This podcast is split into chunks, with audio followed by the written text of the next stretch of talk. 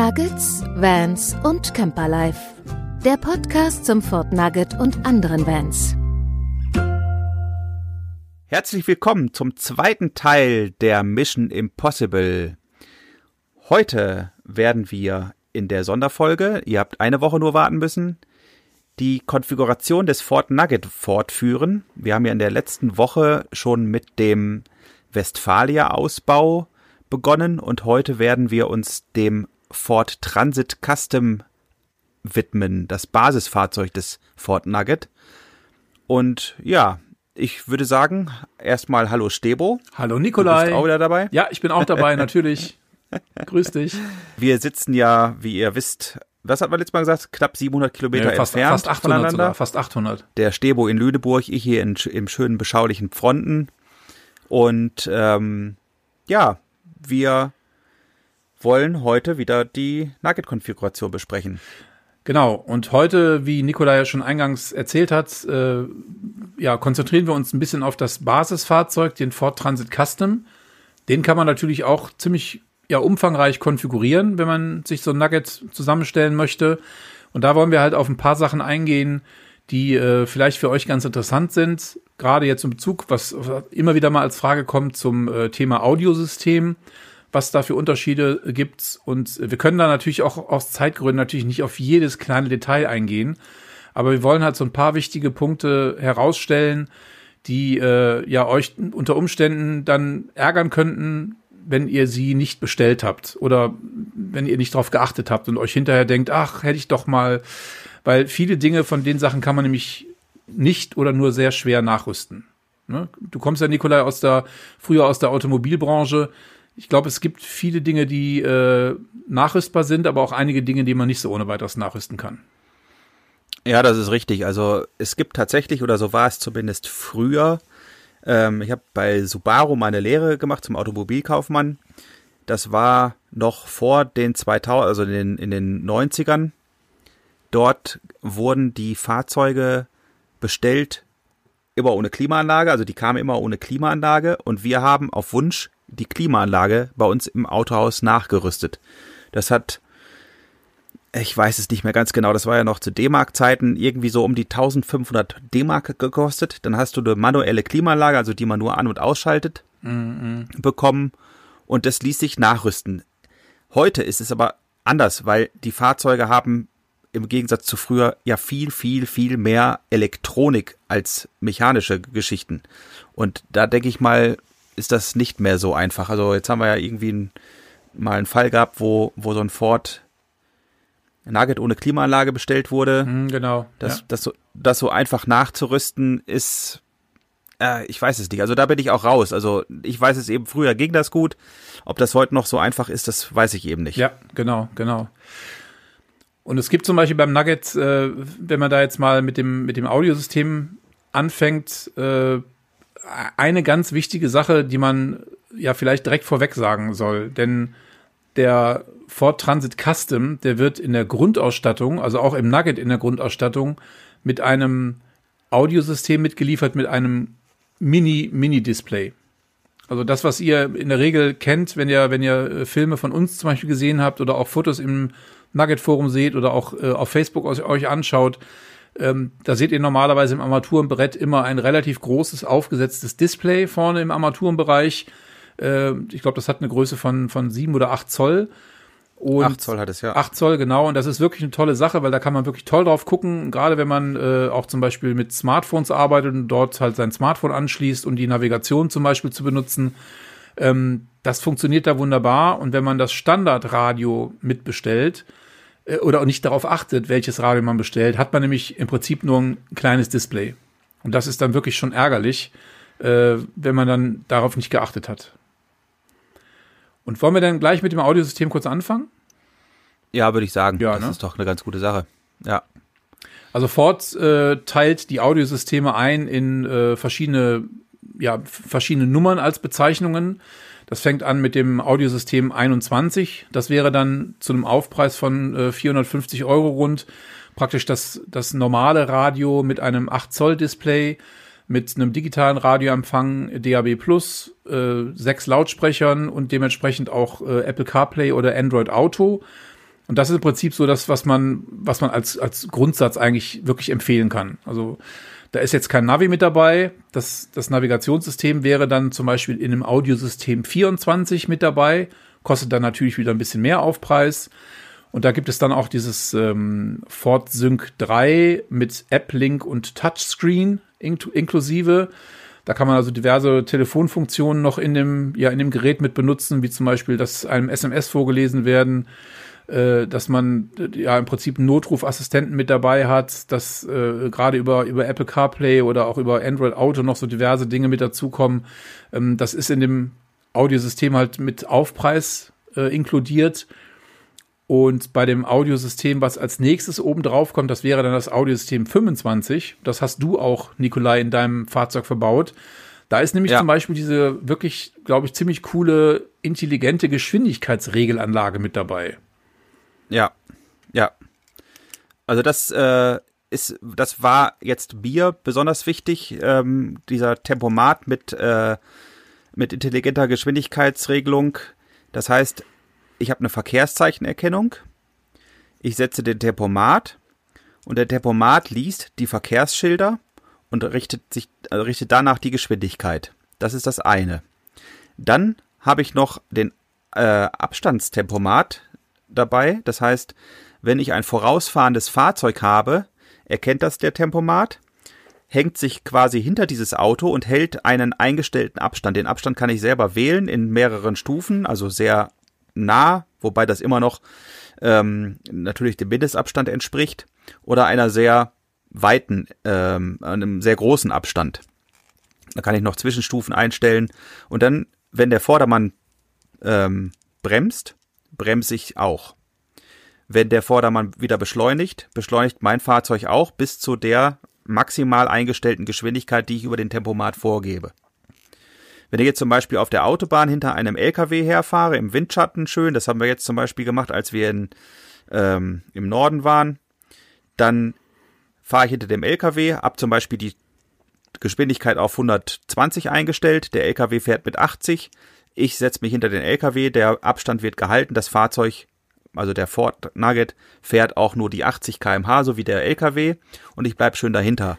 Wenn ich jetzt sehe, okay, es ist frei, ich will den LKW überholen, muss ich nichts machen, außer den Blinker setzen und natürlich ausscheren, dann beschleunigt das Fahrzeug sofort und ich fahre an dem LKW vorbei in der dann höchsten Geschwindigkeit, die ich eingestellt habe, nämlich 120.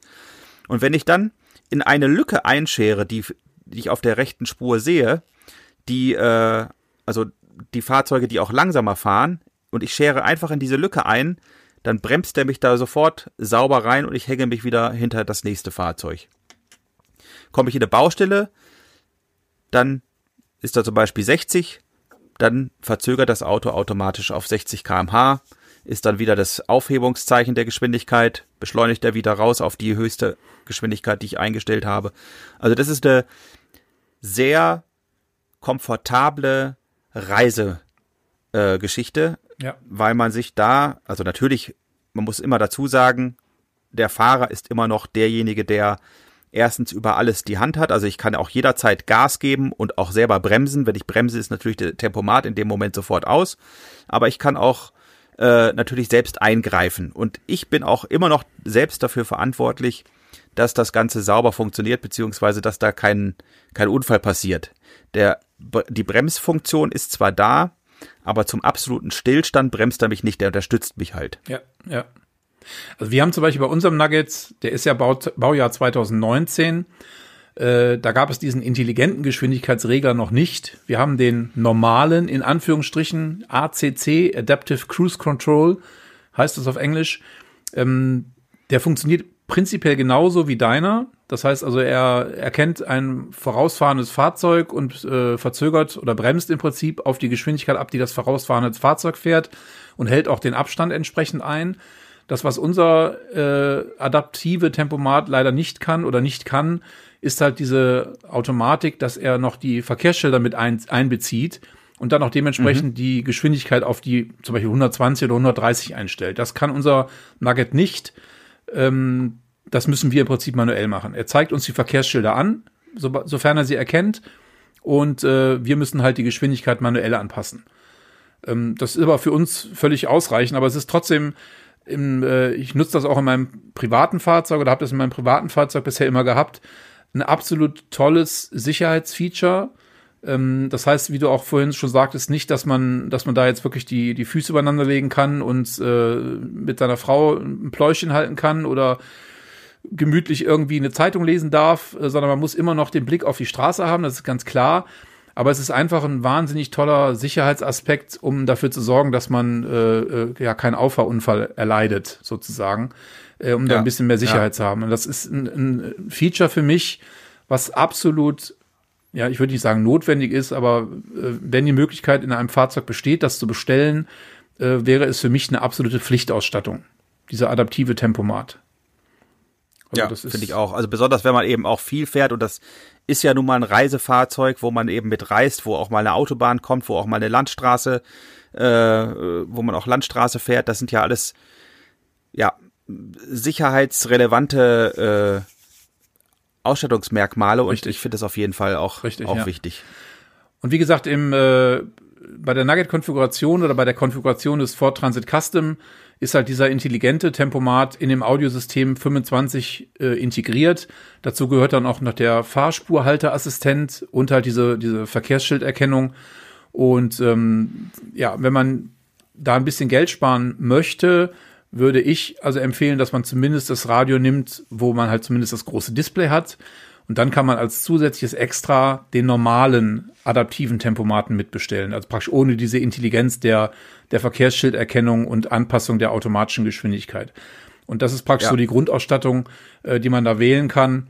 Und äh, ja, das kann man wirklich absolut äh, empfehlen. Und ich glaube, der normale Geschwindigkeitsassistent, der äh, kostet äh, knapp 900 Euro.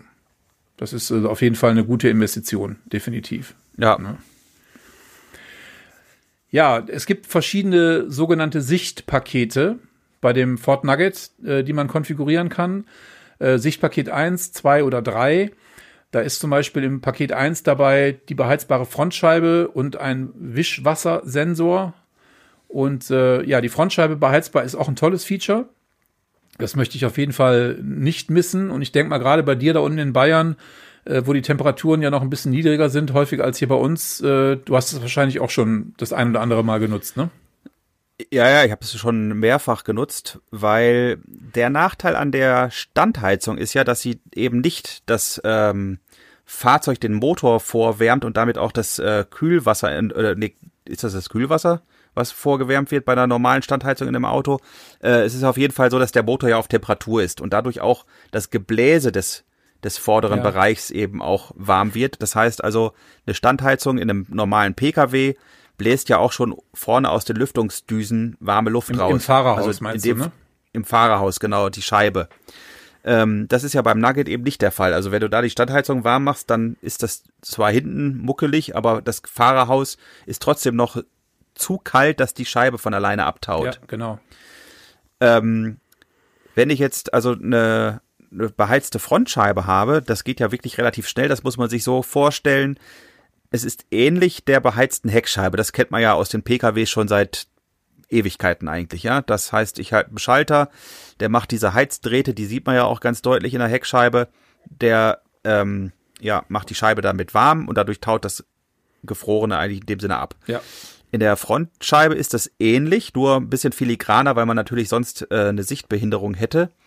Äh, man kann es schon erkennen, das ist so eine kleine Wabenstruktur, die in der Frontscheibe zu sehen ist. Ähm, wenn ich jetzt zum Beispiel, ich bin normalerweise, fahre ich Auto mit Brille, weil ich kurzsichtig bin und muss also eine Brille tragen beim Autofahren. Wenn ich diese Brille nicht aufsetze, sehe ich diese diese äh, kleinen Drähte viel, viel deutlicher und die würden mich echt stören. Also ich muss in diesem Auto tatsächlich immer meine Brille aufsetzen, okay. weil es ähm, durch meine Kurzsichtigkeit ist da der, der Fokus halt viel näher an der Scheibe. Ja, ja, ja. Dass ich das deutlicher sehe. Sobald ich die Brille aufsetze, gucke ich dazu sozusagen so weiter durch und merke das gar nicht mehr. Im Dunkeln auch überhaupt gar kein Problem. Also es ist überhaupt nicht störend. Wenn man weiß, dass sie da sind, sieht man sie und man, ja, man erkennt es halt. Aber es ist wirklich nicht störend und es ist ein absolut tolles Feature. Ich drücke den Knopf, dann ist es in 0, nichts, taut die Scheibe ab. Sogar die beschlagenen Scheiben, die man nach dem morgendlichen Camping sozusagen hat durch die Verdunklungsmatten, das ist ja immer so, dass die Scheibe dann von innen beschlägt, wenn man von innen Matten reinhängt, mm, mm, mm. Äh, geht sogar da auch relativ gut mit weg. Wir wischen einmal kurz feucht, also mit, mit, so, mit so einem Lappen, den wir im Auto haben, einmal kurz unten lang, das ist ja eigentlich nur im unteren Bereich der Frontscheibe, einmal kurz lang wischen, dann drücke ich diesen Knopf, wenn der Motor läuft und das geht ja auch nach ich weiß nicht, fünf Minuten ja, das, geht es sowieso wieder genau, aus. Genau, es ne? schaltet sich von selber wieder ab nach einer Zeit, ja, ja, genau. Ja, ja, und dann ist das, ist die Frontscheibe ratzfatz trocken. Ja, genau, genau. Also auf jeden Fall, das, klar, das Sichtpaket 1 ist das kleinste Paket, äh, das ist auf jeden Fall auch äh, eine sinnvolle Investition.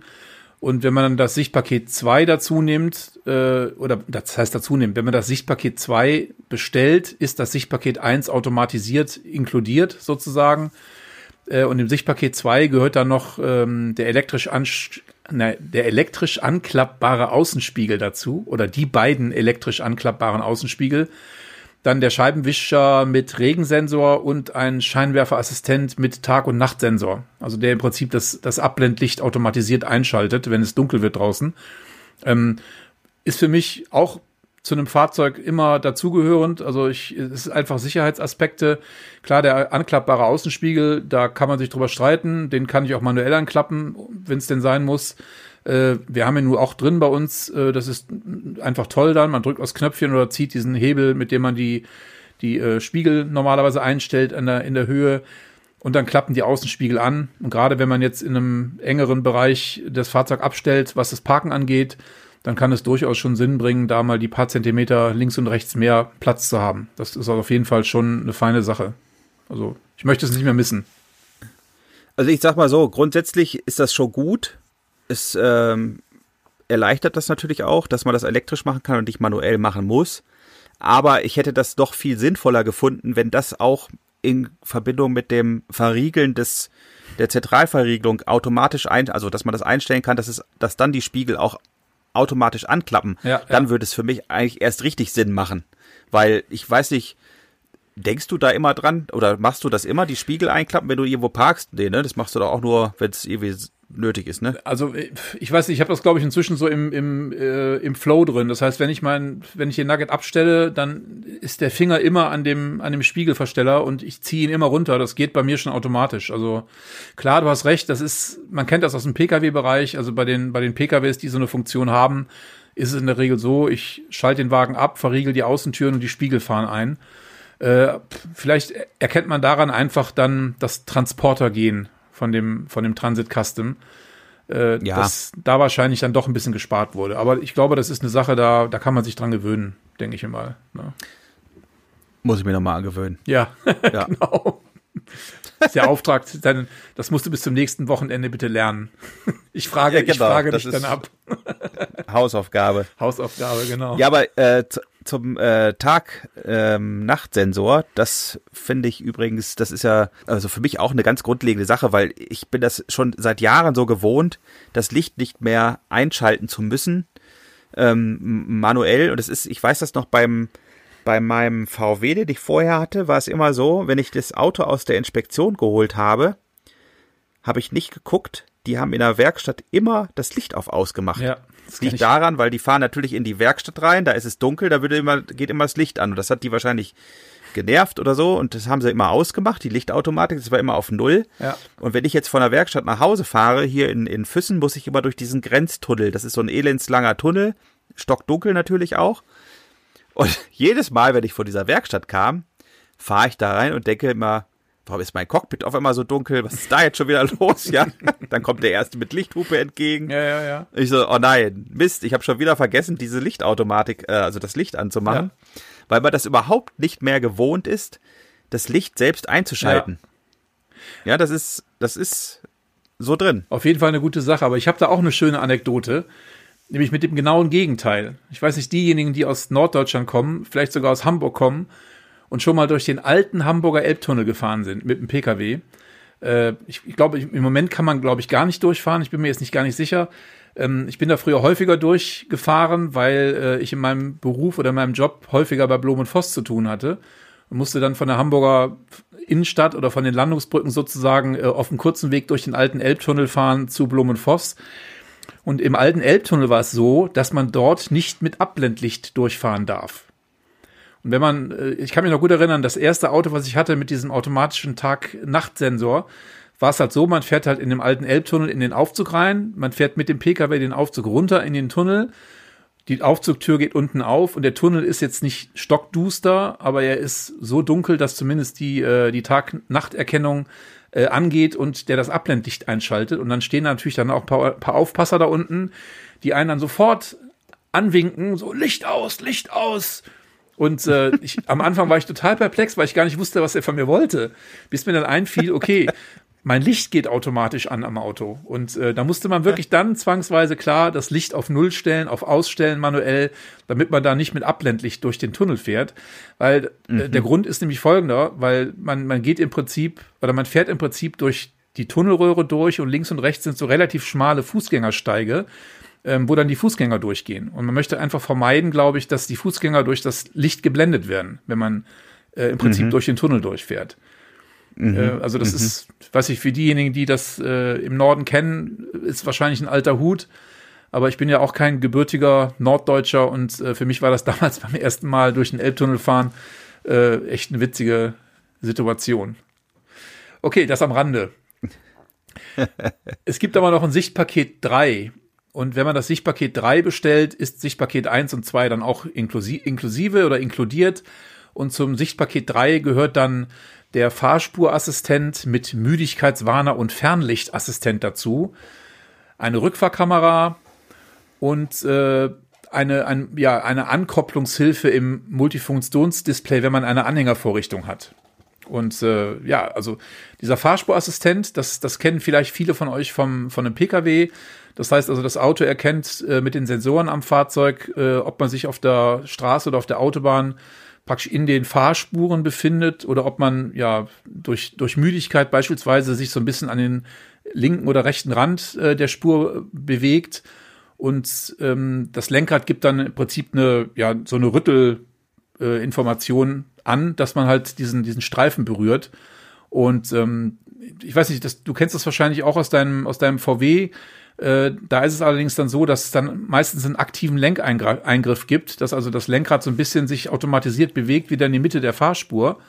Und, äh, ja, das geht aber hier auch beim Ford. Genau, dann ist es wahrscheinlich in der, in der neueren Serie so, dass das bei, bei deinem Nugget Baujahr 2020 so ist, dass er das Lenkrad bewegt. Bei unserem Nugget ist es noch so, es rüttelt nur im Lenkrad. Du kannst es, äh, musst du mal schauen. Es gibt in, im Bordcomputer gibt es Einstellungsmöglichkeiten. Das war bei mir nämlich am Anfang auch ausgestellt. Da war nur die Rüttelfunktion auf schwach.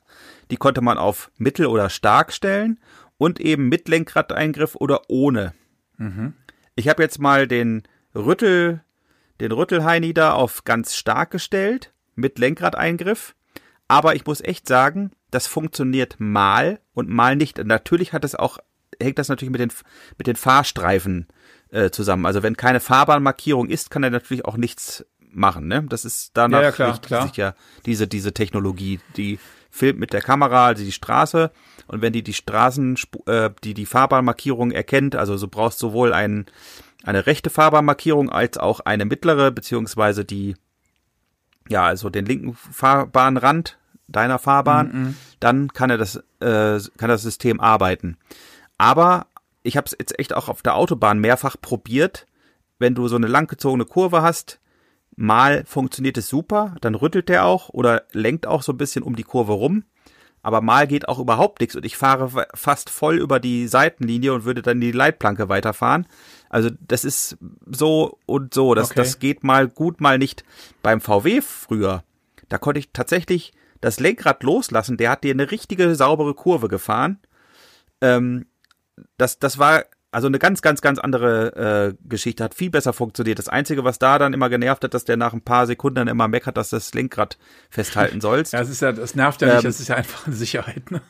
ja, ja, das ist schon klar. Äh, natürlich äh, ist das so, weil sonst könntest du ja auch, und gerade jetzt mit dem, mit dem intelligenten Tempomat, wie wir eben besprochen haben, und dann noch dieser Spurhalteassistent, da brauchst du ja wirklich gar nichts mehr machen. Ja, ne? eben, eben. Also eigentlich, äh, deswegen, du musst halt immer noch deine, deine Finger selber am Lenkrad haben Ich habe schon zu, aus Spaß äh, gesagt, lass uns doch mal so ein paar Gummihandschuhe kaufen und da ein bisschen Gips reingießen. Dann äh, vielleicht, vielleicht erkennt er das, okay. ja. Ne? Aber nein, natürlich nur Spaß. Ähm, aber ich muss, ich bin so ein bisschen enttäuscht von diesem, diesem, äh, dieser Funktion, weil die nicht so sauber funktioniert, wie ich das vorher gewohnt war, mm, muss ich dazu mhm. sagen. Also ich gucke mir das am Wochenende nochmal an. Also ich bin fest davon überzeugt, dass wir diesen aktiven Lenkeingriff bei uns im Nugget nicht drin haben. Mein Sohn, der okay. fährt, äh, mein Sohn, der fährt einen Ford Fiesta. Der ist jetzt auch, ich überlege gerade Baujahr 2018. Da ist es definitiv drin mit dem aktiven Lenkeingriff. Und da ist es auch wirklich manchmal so, wenn du zwar über die Linie drüber fahren willst, also bewusst über die Linie fahren willst, dann musst du im Prinzip das Lenkrad wirklich festhalten und auch ja. dagegen steuern, damit oder du über diesen, über diesen Punkt drüber hinwegkommst. Ja, oder blinken. Das war ja im Überholvorgang ist ja durch den Blinker das ausgeschaltet. Ja, okay, dann. okay. Ja gut, das gucke ich mir noch mal an am Wochenende und dann äh, kann ich das ja mal erzählen, ob das in den älteren, in Anführungsstrichen älteren Nugget-Modellen, äh, unsere ist wie gesagt 2019 Baujahr, ob das da drin ist oder nicht. Das schaue ich mir dann im, im Bordcomputer mal an. Ja. Ähm, was auf jeden Fall auch ein sehr gutes Extra ist, ist halt in dem Sichtpaket die Rückfahrkamera. Ähm, die ist wirklich gut. Die befindet sich zwar an einer, äh, ja, nicht so tollen Position, gerade dann, wenn man äh, am Nugget hinten auf der Anhängerkupplung einen Fahrradträger mit Fahrrädern äh, montiert hat, dann ja, kann man die Anhänger, äh, Entschuldigung, die, die Rückfahrkamera im Prinzip nur halbwegs benutzen, denn die Kamerasensor, der Kamerasensor selber ist in dem ja in der, in der Blende eingebaut, wo man die Heckklappe mit öffnet. Das heißt also, die ist relativ tief angebracht, die Kamera. Und äh, wenn man keinen Fahrradträger hinten auf der Anhängerkupplung hat, äh, funktioniert das super. Und wenn man halt Fahrräder transportiert, halt nur eingeschränkt, weil man dann nach hinten nicht komplett durchschauen kann.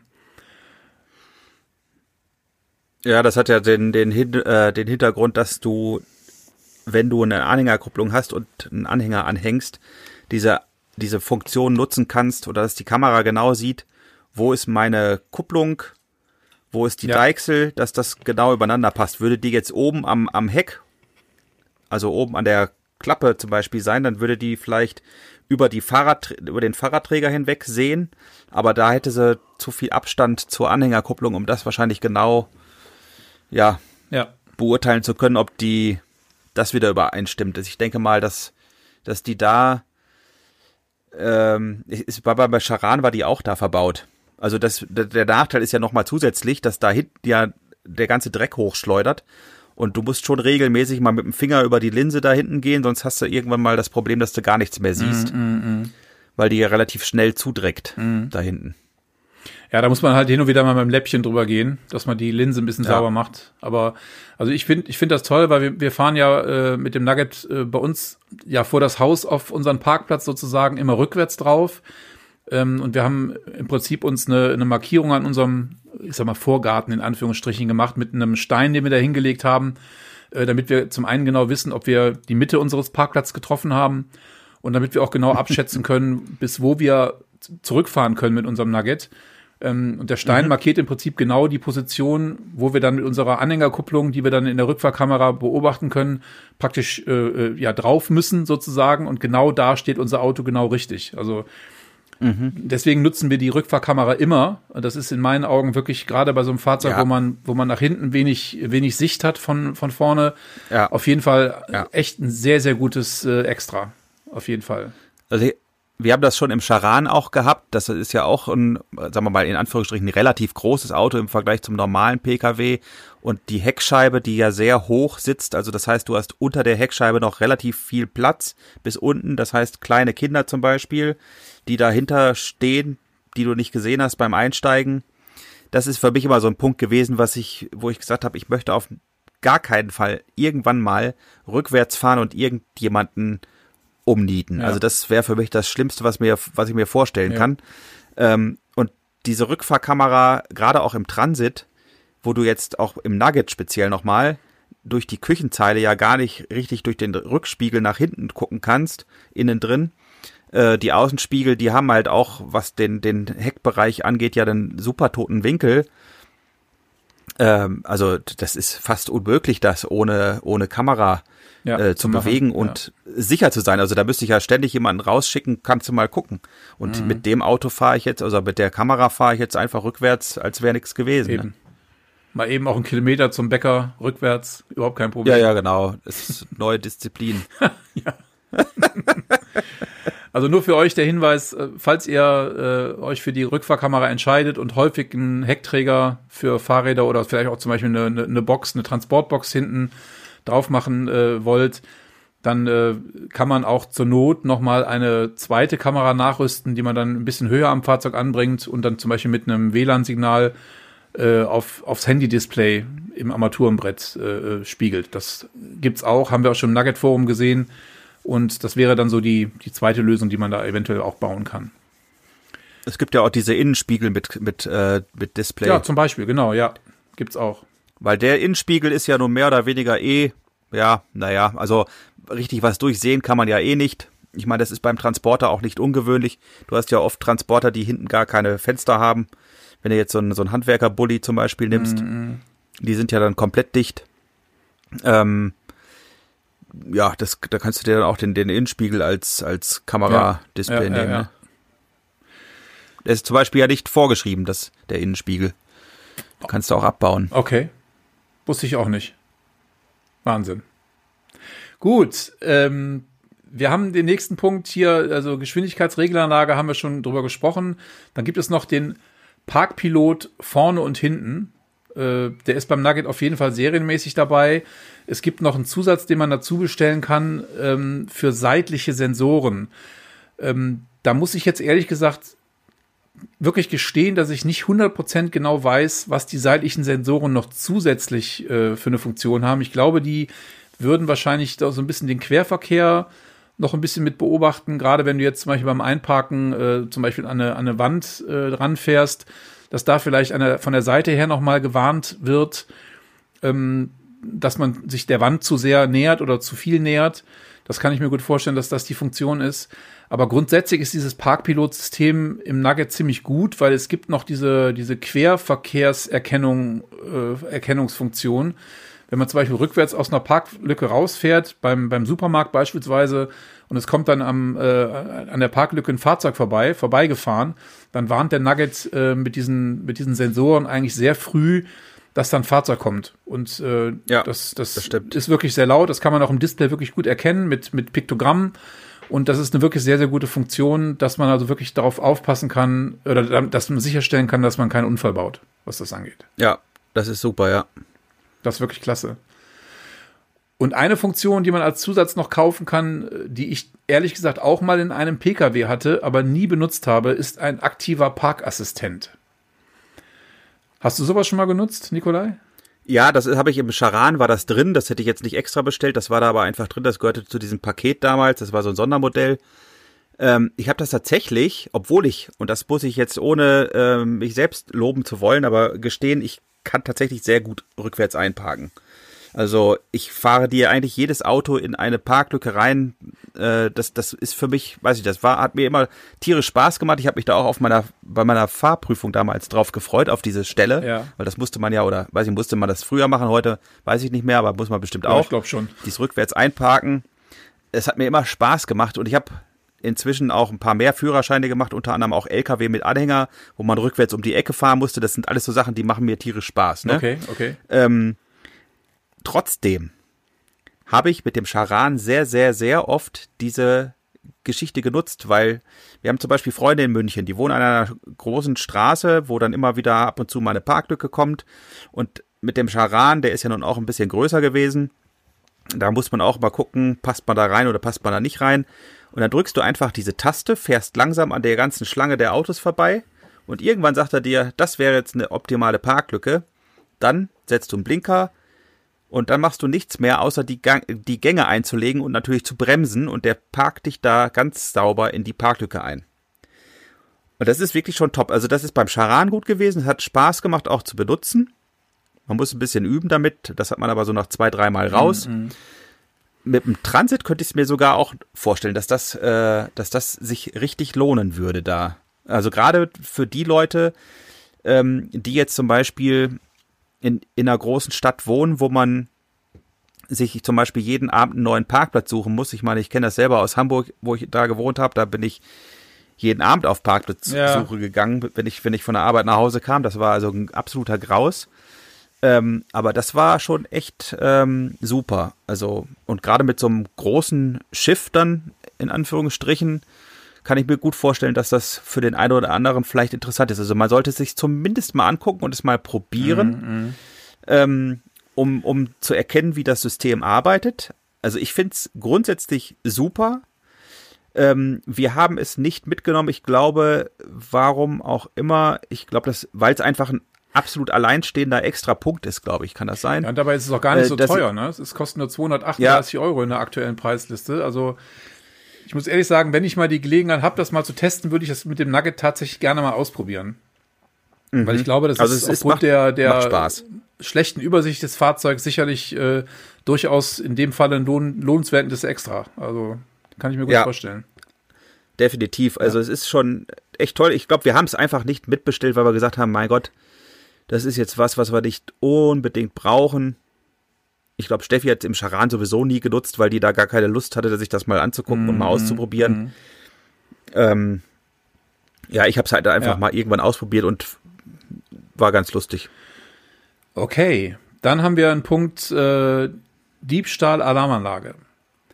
Ähm, wir haben sie bei unserem Nugget mitbestellt damals. Ich muss ehrlich sagen, es ist eine sehr rudimentäre Alarmanlage. Es gibt also im Fahrzeug keine Sensoren, die jetzt irgendwie was, was messen, Bewegungen oder sonst wie irgendwas, sondern es ist in dem Falle einfach äh, ein Schutz vor äh, ja, unsachmäßigem Öffnen der Türen oder der Schiebetür dass da im Prinzip dann ein Alarm ausgelöst wird. Das, äh, das muss man sich überlegen, ob das einem ausreicht oder ob man nicht vielleicht doch sich eine Alarmanlage nachrüstet, die dann halt dementsprechend auch Fenstersensoren hat und auch Innenraumsensoren hat. Äh, das ist bei dieser, ich sag jetzt mal, einfachen Alarmanlage definitiv nicht der Fall. Ähm, das ist halt wirklich eine Ansichtssache, aber ähm, wir haben gesagt, zumindest ein rudimentärer Schutz äh, ist sicherlich besser als gar kein Schutz. Ähm, toi, toi, toi, wir haben bisher nie Probleme gehabt. Es hat also weder irgendjemand unser Auto aufgebrochen oder auch versucht zu stehlen. Ich hoffe mal, das bleibt auch so. Ähm, aber wenn man jetzt zum Beispiel häufiger in Ländern ist, die vielleicht bekannt dafür sind, dass mal Autos aufgebrochen werden oder auch gestohlen werden, da sollte man sich vielleicht dann äh, überlegen, eine etwas äh, umfangreichere Alarmanlage verbauen zu lassen. Da wird vielleicht diese einfache Alarmanlage nicht unbedingt ausreichen. Ja, ich hatte mich tatsächlich gar nicht damit äh, auseinandergesetzt, was die jetzt genau macht. Ähm, Im Charan, wie gesagt, hatten wir auch eine Alarmanlage mit Innenraumüberwachung. Das heißt, wenn du da drin gesessen hast, das Auto war verriegelt, hast auch nur einen kleinen Finger gerührt, dann ging da sofort der Alarm los. Ja. Ich habe in dem Auto mal geschlafen und habe das nicht mehr nicht mehr dran gedacht, äh, habe das Auto abgeschlossen, habe auch erst ganz ruhig gelegen und irgendwann habe ich mich umgedreht und dann ging es da los. Das war nicht so schön. Dann wusste ich aber auch an dem Abend nicht mehr, wo ich das ausschalte. Das heißt, im Endeffekt habe ich die ganze restliche Nacht mit einem aufgeschlossenen Auto geschlafen, weil sobald ich ja das Auto abgeschlossen habe, war sie wieder scharf. ja, ist ne? schlecht. Ähm, nee, ich habe tatsächlich mal in einem YouTube-Video von jemandem, den ich schon längere Zeit äh, verfolge, der hat in seinem umgebauten Krankenwagen als Wohnmobil, hat der sich eine Alarmanlage installieren lassen, die ja alles Mögliche überwacht. Also du kannst dort äh, verschiedene Sachen einstellen. Es gibt einen Abschleppschutz, es gibt einen sogenannten Rüttelschutz. Du kriegst für jede Meldung auch äh, direkt auf deinem Smartphone eine Benachrichtigung. Okay. Du kannst das Auto fair und entriegeln mit dem Ding. Das ist natürlich bei Ford jetzt nicht so interessant, weil das kannst du ja mit der Ford Sync App oder wie die da heißt, diese Ford App kannst du das ja auch machen. Ähm, aber was ich noch ganz interessant fand, das war äh, die Kopplung mit der Standheizung. Das heißt, das hat auch eine Temperatur-Innenraumüberwachung. Ah, Da kann ich also einstellen, die Temperatur im Auto, sobald die unter 5 Grad plus ist, soll die Standheizung äh, starten. Ja, das ist zum Beispiel interessant, wenn du Flüssigkeiten im Auto hast, dass es nicht einfrieren soll Ja. zum Beispiel. Äh, das kannst du damit einstellen. Die Fernbedienung der Standheizung ist damit auch gleich gekoppelt. Das war eben so der Punkt, ähm, auch warum ich zum Beispiel diese Standheizungsfernbedienung ab Werk nicht bestellt habe, weil ich das da auch schon so ein bisschen mit im Kopf hatte. Ähm, diese ganze Anlage kostet inklusive Einbau irgendwo bei 1500 Euro. Das ist nicht billig. Aber dafür kann sie sehr, sehr, sehr viel. Ähm, das ist sowas, was auch auf unserer Wunschliste steht, aber mit noch keinem genauen Umsetzungsdatum, weil wie jetzt zum Beispiel das mit der Standheizung mit den 25 Euro Fernbedienung äh, nachträglich umgebaut, ist der Punkt für mich schon mal wieder rausgefallen. Jetzt ist die Frage, brauche ich tatsächlich eine Alarmanlage? Ist das wichtig mit, dem, mit der Standheizung, dass die hochfährt, wenn es im Auto zu kühl ist?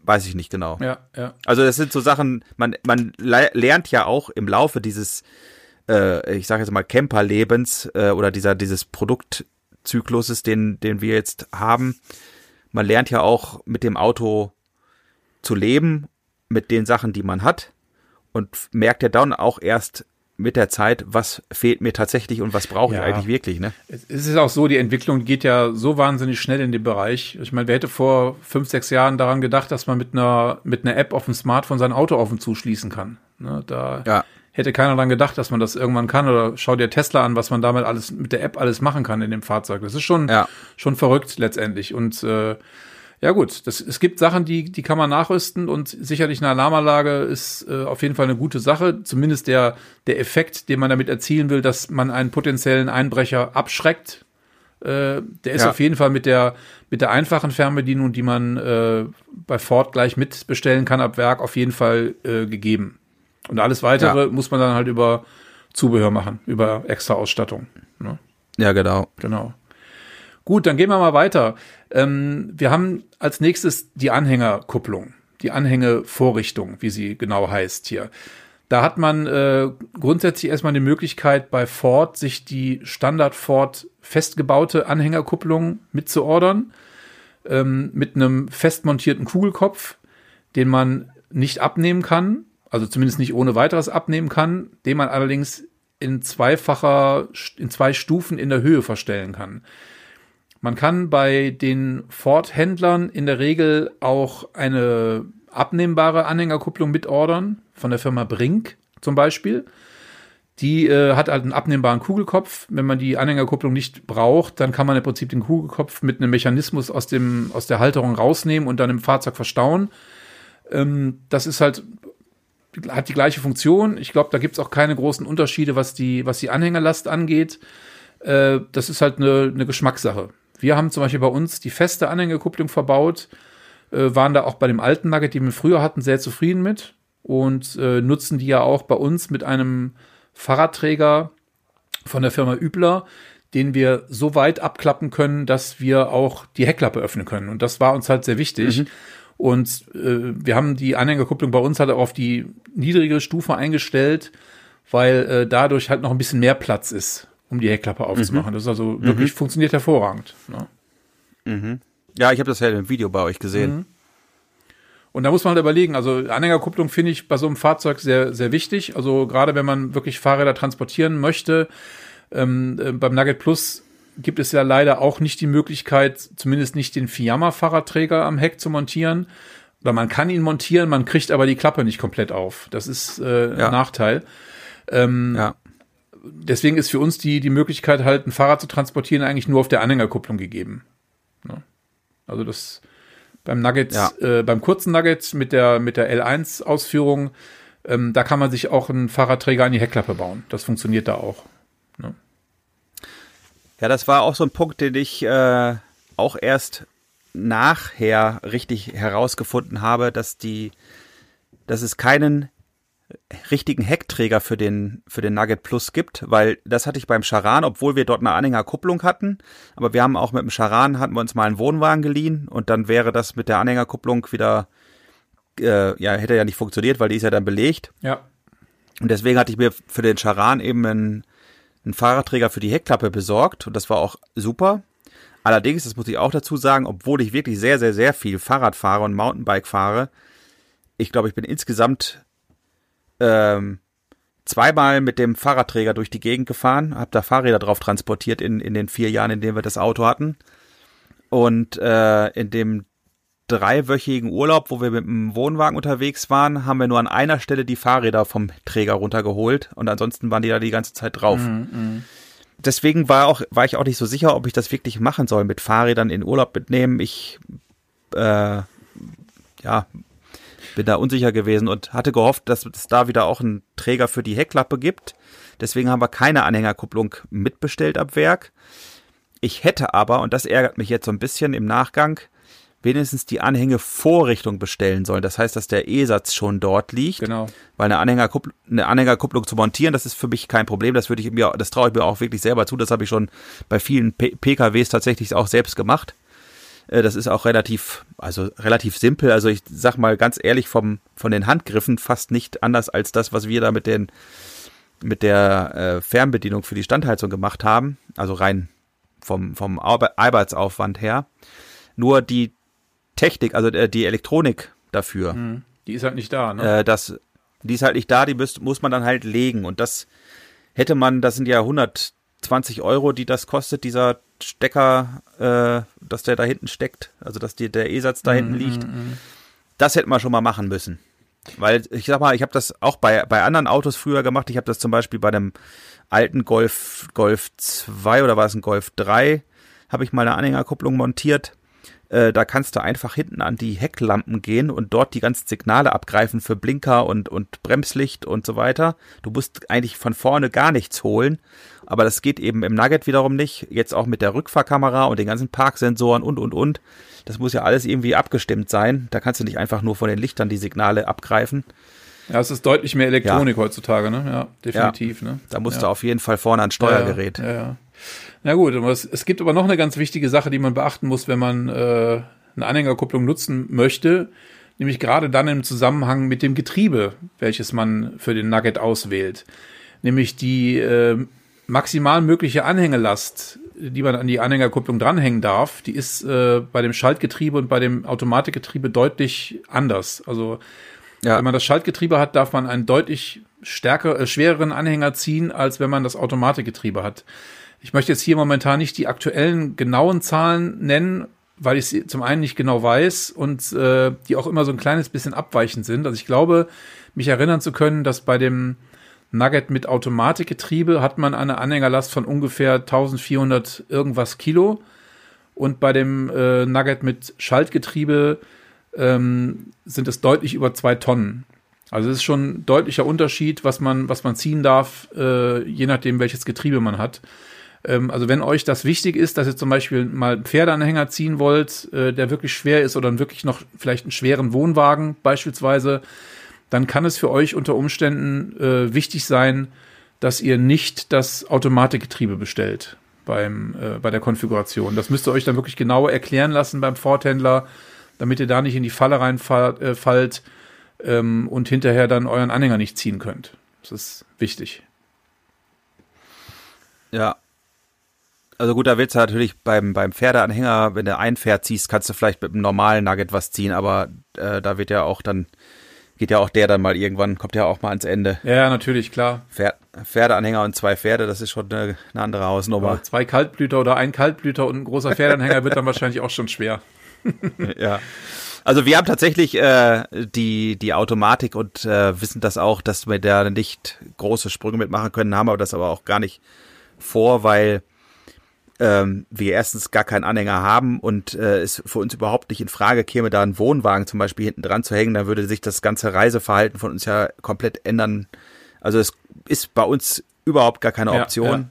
Ja, ja. Ähm, und also ich glaube, wenn ich wirklich die, die, die, äh, die in der Not wäre, dass ich einen Anhänger ziehen müsste, dann würde ich das aber auch nicht unbedingt mit dem Nugget machen. Dann würde ich mir irgendwie hier so zu Hause so ein, keine Ahnung, so ein, so ein wir haben ja mal gesagt, früher so eine Schweinekarre holen. Ja, ja, ja.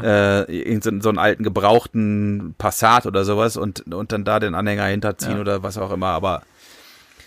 Äh, ja, aber ich denke nee, mir, also ich denke mir zum Beispiel, falls mal, äh, keine Ahnung, eins unserer beiden Kinder mal mit einer zukünftigen Familie zum Beispiel mit uns gemeinsam in Urlaub fahren möchten, aber natürlich dann nicht mit uns im Nugget übernachten wollen, was ja auch gar nicht funktionieren würde.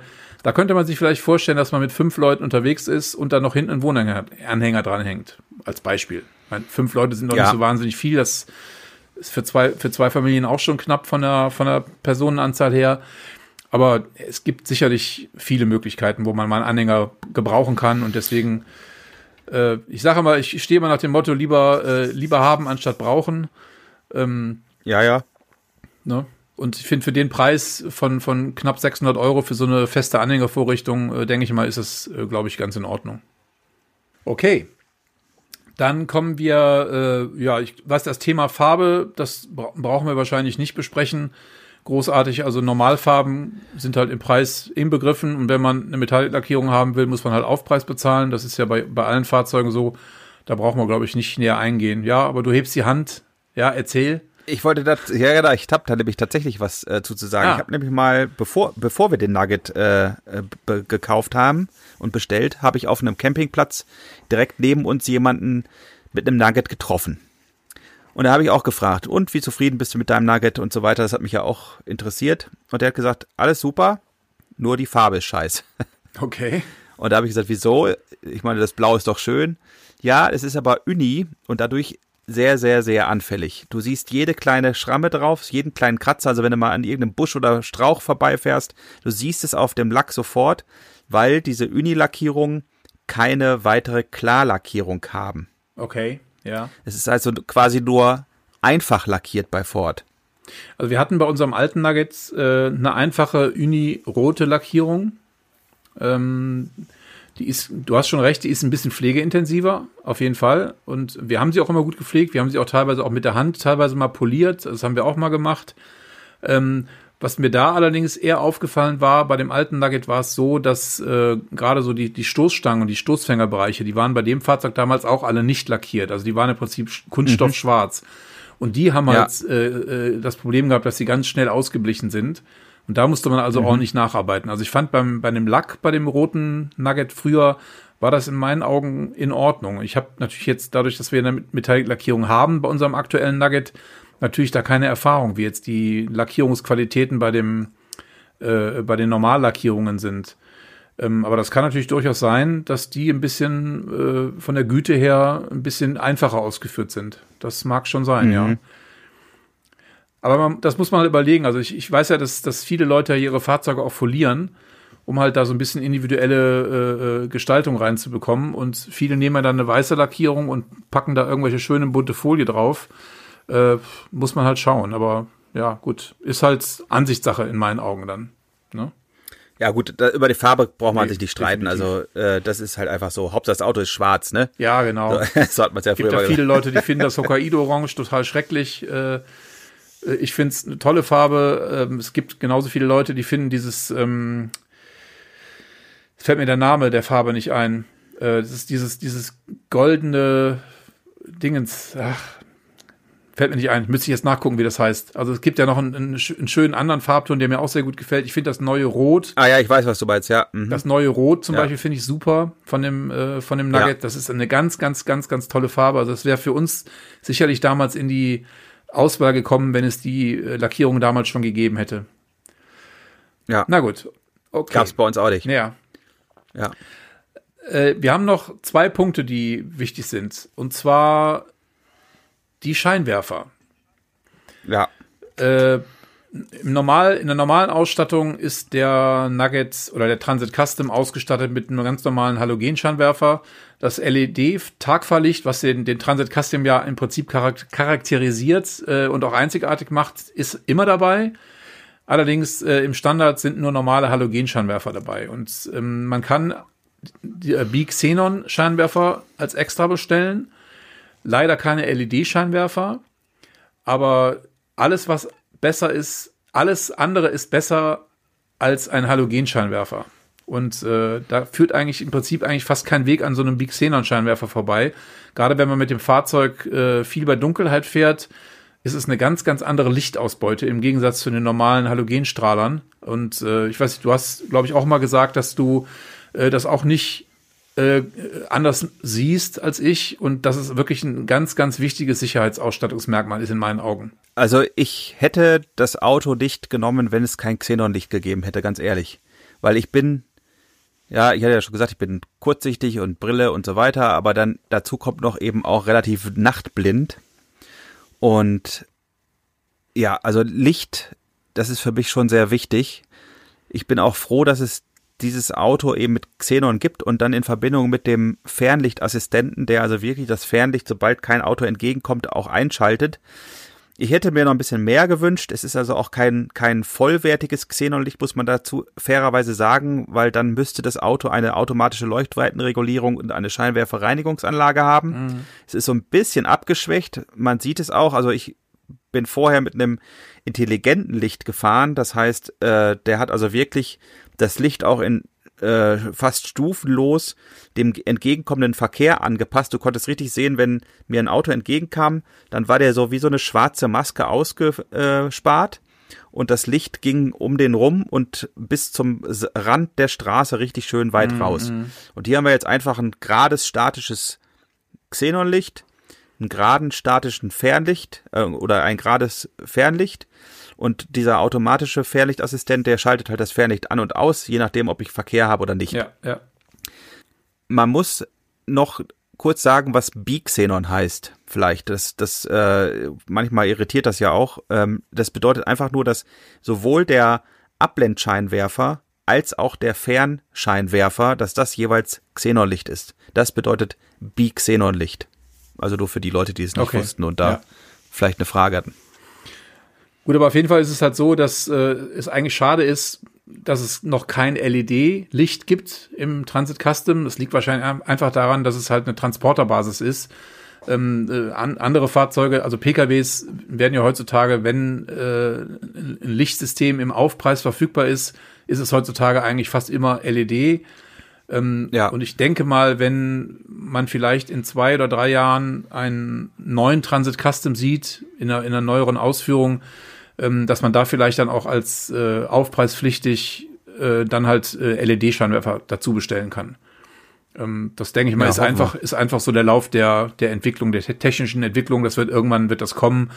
Und das ist natürlich ein noch besseres Licht als das Xenonlicht. Also wie gesagt, alles ist besser als Halogen und von daher in meinen Augen, weil ich fahre auch sehr viel nachts, ich mache ja Musik und wenn ich äh, zum Beispiel mal mit dem Nugget mal äh, nachts unterwegs war, wenn wir irgendwie einen langen Auftritt hatten, dann ist das also mit so einem hellen Licht, gerade wenn man viel Landstraße fährt, äh, äh, ein riesengroßer Vorteil gegenüber dem Halogenlicht. Man fährt also im Prinzip wie, wie durch, so ein, durch so ein Lichttunnel, wenn man so will.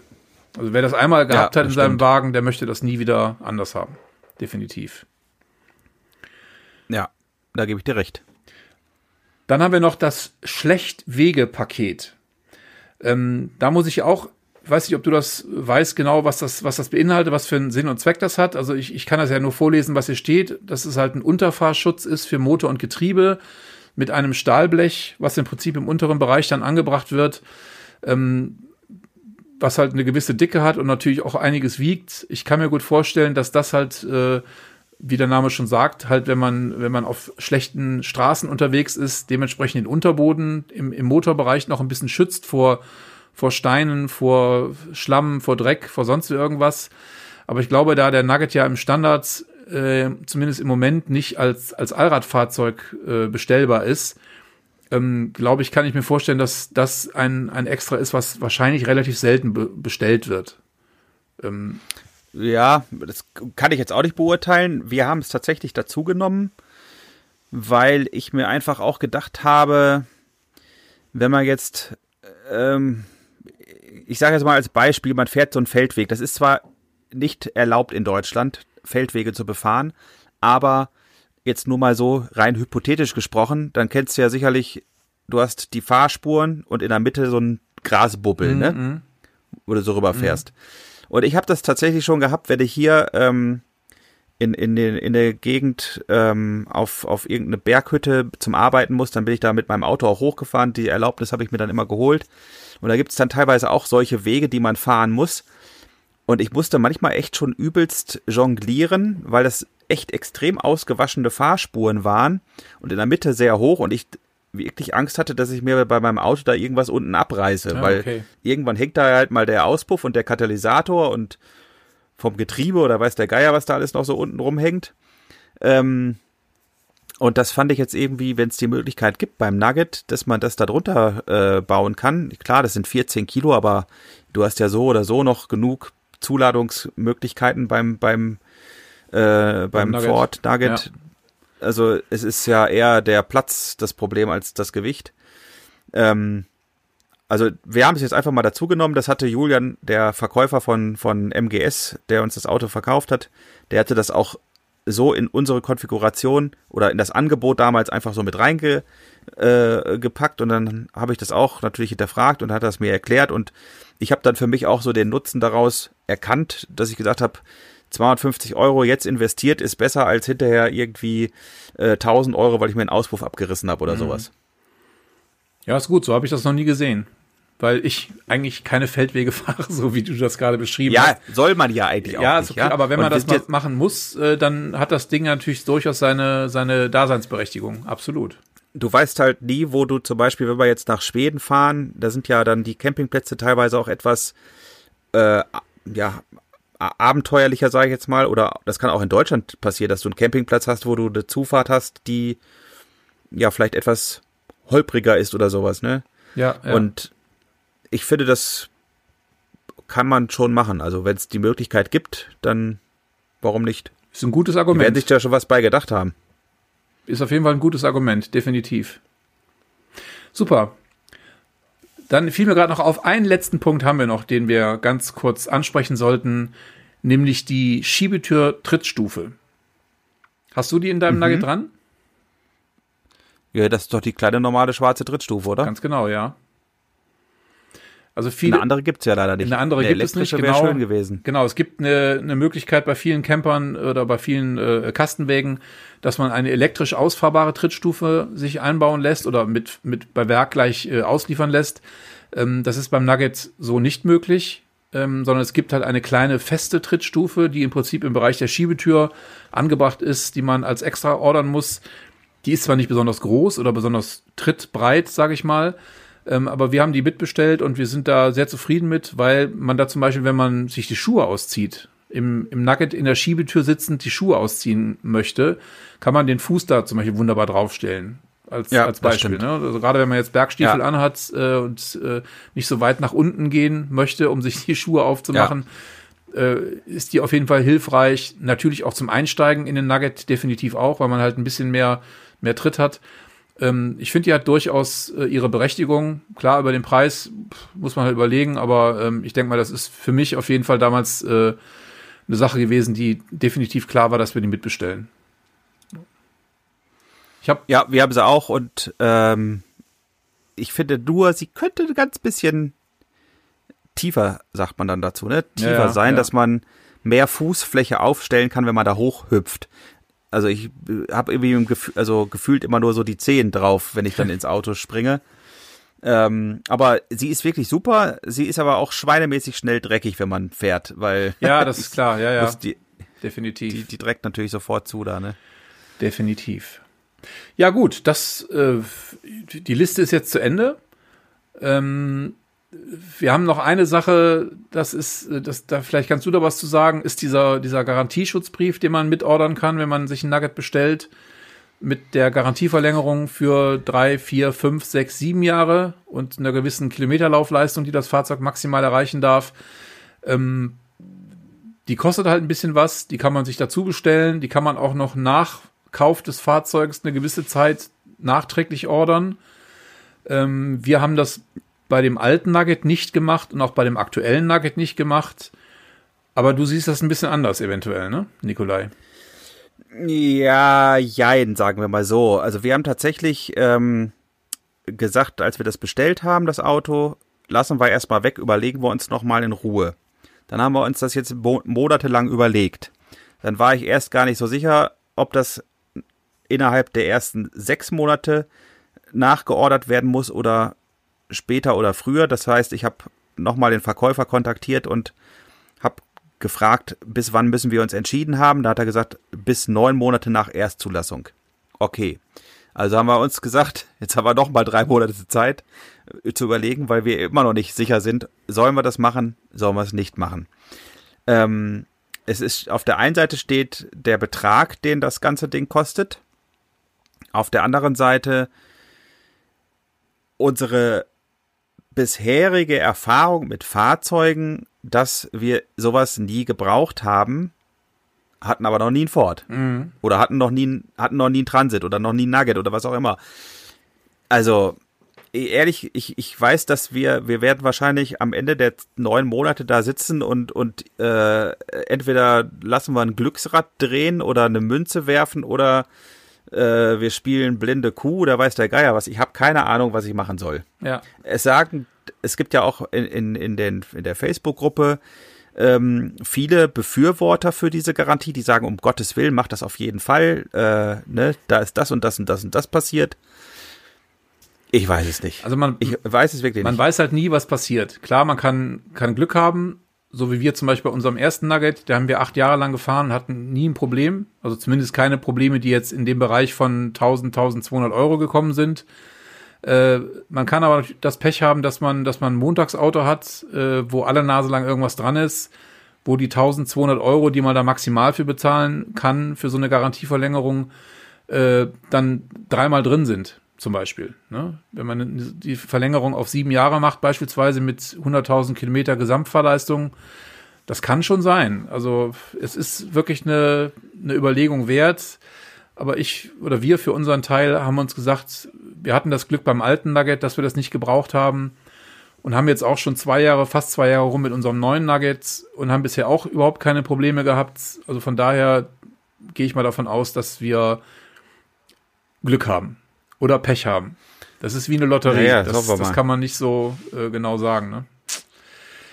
Äh, kleiner Hinweis, ohne das jetzt jetzt extra für diese Folge recherchiert zu haben und ich kann also auch jetzt aus dem Stegreif noch keine Links oder Infos dazu geben, aber es gibt außerhalb dieser Ford-Geschichte externe Anbieter, die ebenfalls solche Reparaturversicherungen anbieten. Das heißt, du kannst eine Versicherung abschließen, wo du entweder monatlich oder auch jährlich einen Beitrag bezahlst und wenn dann ein Schadensfall an deinem Fahrzeug, also jetzt nicht Unfall, sondern einfach ein, sagen wir mal, dir fliegt das Getriebe um die Ohren, äh, was passiert, dann ist das zu einem Teil oder vollständig mit Selbstbeteiligung oder ohne, was auch immer man da abschließt, abgedeckt. Mhm. Also so eine Reparaturkostenversicherung. Mhm. Solche Sachen gibt es.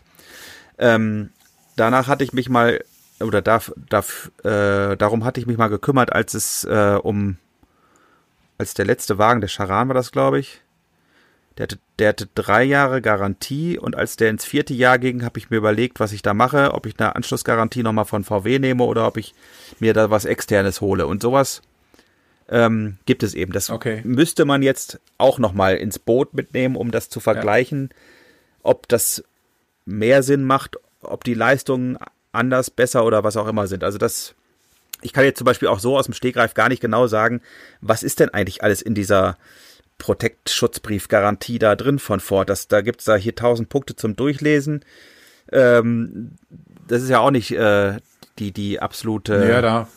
Äh, ne? Müsste man sich die genauen Garantiebedingungen durchlesen. Also, das ist sicherlich, ja. äh, wenn man sich dafür entscheidet oder das in die nähere Auswahl zieht, auf jeden Fall sinnvoll, da die Geschäftsbedingungen äh, sich genau durchzulesen, was da, was davon abgedeckt ist von dieser Zusatzversicherung ja. oder von dem Garantieschutzbrief, wie es ja genau heißt. Ja, genau. Gut, so, ich glaube, wir haben jetzt äh, mit der ersten und mit der heutigen zweiten Folge, ich glaube, die Konfiguration von so einem Nugget mal wirklich haarklein besprochen, was es für Möglichkeiten gibt, was für, für Dinge sinnvoll sind oder nicht sinnvoll sind. Wobei man natürlich wirklich sagen muss, dass, dass viele der Dinge absolut individuell zu sehen sind und jeder für sich selber entscheiden muss, was er für sein Fahrzeug äh, äh, in die Konfiguration aufnehmen will. Aber ich glaube, wir haben viele Sachen besprochen und denke mal, dass wir auch einige Sachen klären konnten, die vielleicht bei dem einen oder anderen unklar waren, was das genau beinhaltet. Und das, ich, ich denke mal, also gerade die Rückfragen, die ich zum Beispiel über unsere Kanäle häufig bekomme, ähm, gehen eigentlich genau in diese Richtung, dass halt viele Dinge nicht genau bekannt sind, was der Inhalt dieser, dieses Extras beispielsweise ist. Ich denke mal, das haben wir heute zu Genüge besprochen. Oder heute und in der ersten ja. Folge. Letzte Woche. Ja. ja.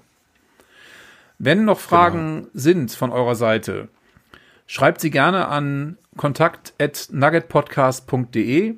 Wir antworten darauf und äh, vielleicht, wenn die ein oder andere wichtige Frage noch kommt, die wir noch nicht besprochen haben, äh, können wir die auch in unseren Podcast mit aufnehmen, wenn wir da die Zeit zu finden oder wir versuchen zumindest da eine, eine Antwort zu finden für euch und würden das euch äh, auf dem Mailwege zurückmelden. Aber ähm, ja, das denke mal, das ist eine ganz gute Sache, dass wir das machen können. Ja, ne? genau, auf jeden Fall. Also wir wollen ja auch äh, euer Feedback haben und, und eben auch eure Wünsche hier behandeln und hoffen, euch ja dabei unterstützen zu können, für euch entweder das perfekte Auto zu finden oder eben die ungeklärten Fragen zu beantworten, die vielleicht während der Nutzung bei euch schon entstanden sind. Ich meine, wir sind ja auch keine absoluten Fachleute, was das angeht. Ne? Wir machen das ja aus, aus reinem Hobby und Interesse. Und ähm, aber vielleicht ist genau das die Basis, die, auf der man sich ganz gut unterhalten kann über sowas. Genau. Ne, das, weil auch wir haben ja Fragen und, und kümmern uns drum und die Antworten, die wir bekommen, kann man ja auch dann gerne weitergeben. Sehr schön. Ja, dann würde ich sagen, haben wir schon wieder Okay. einige Minuten. Ich habe jetzt gar nicht auf die Uhr geguckt, wie lange wir jetzt äh, die, die, die Zusatzfolge wieder Ja, aufgebaut Ich haben. fürchte, die ist auch schon wieder länger geworden als die klar. eigentlich angedachten. Aber ich, wir versprechen, wir geloben Besserung Genau. ähm, und machen das demnächst mit äh, minütlicher Taktung, dass wir die Themen hier durcharbeiten. Aber das war jetzt was Wichtiges, was man mal ähm, besprechen muss, dass die Leute, die die Fragen zu den einzelnen äh, Sachen haben, dass das auch eine, Ja. dass es da auch eine richtige gute Antwort gibt. Genauso ist es. Und deswegen würde ich sagen, schließen wir das jetzt für heute ab. Und äh, Ja. wenn euch der Podcast gefällt, würde es uns sehr freuen, wenn ihr ihn abonniert. Und äh, wenn ihr zum Beispiel bei Apple Podcasts den Podcast abonniert habt, könnt ihr auch gerne eine Bewertung dort abgeben. Das würde uns sehr freuen. Und in dem Sinne würde ich sagen, wir sehen uns dann jetzt schon nächste Woche wieder, beziehungsweise wir hören uns schon nächste Woche wieder. Das war ja jetzt heute eine Sonderfolge, die wir eingeschmissen haben. Und äh, ja, Nikola, ich freue mich darauf, wieder in der nächsten Woche mit dir quatschen zu können über das Thema Nuggets, Vans und Camperlife. Ja, danke, das tue ich auch. Auf jeden Fall, da freue ich mich drauf. In dem Sinne, bleibt gesund, lasst euch gut gehen und wir freuen uns auf demnächst. Bis dann. Tschüss. Tschüss, macht's gut.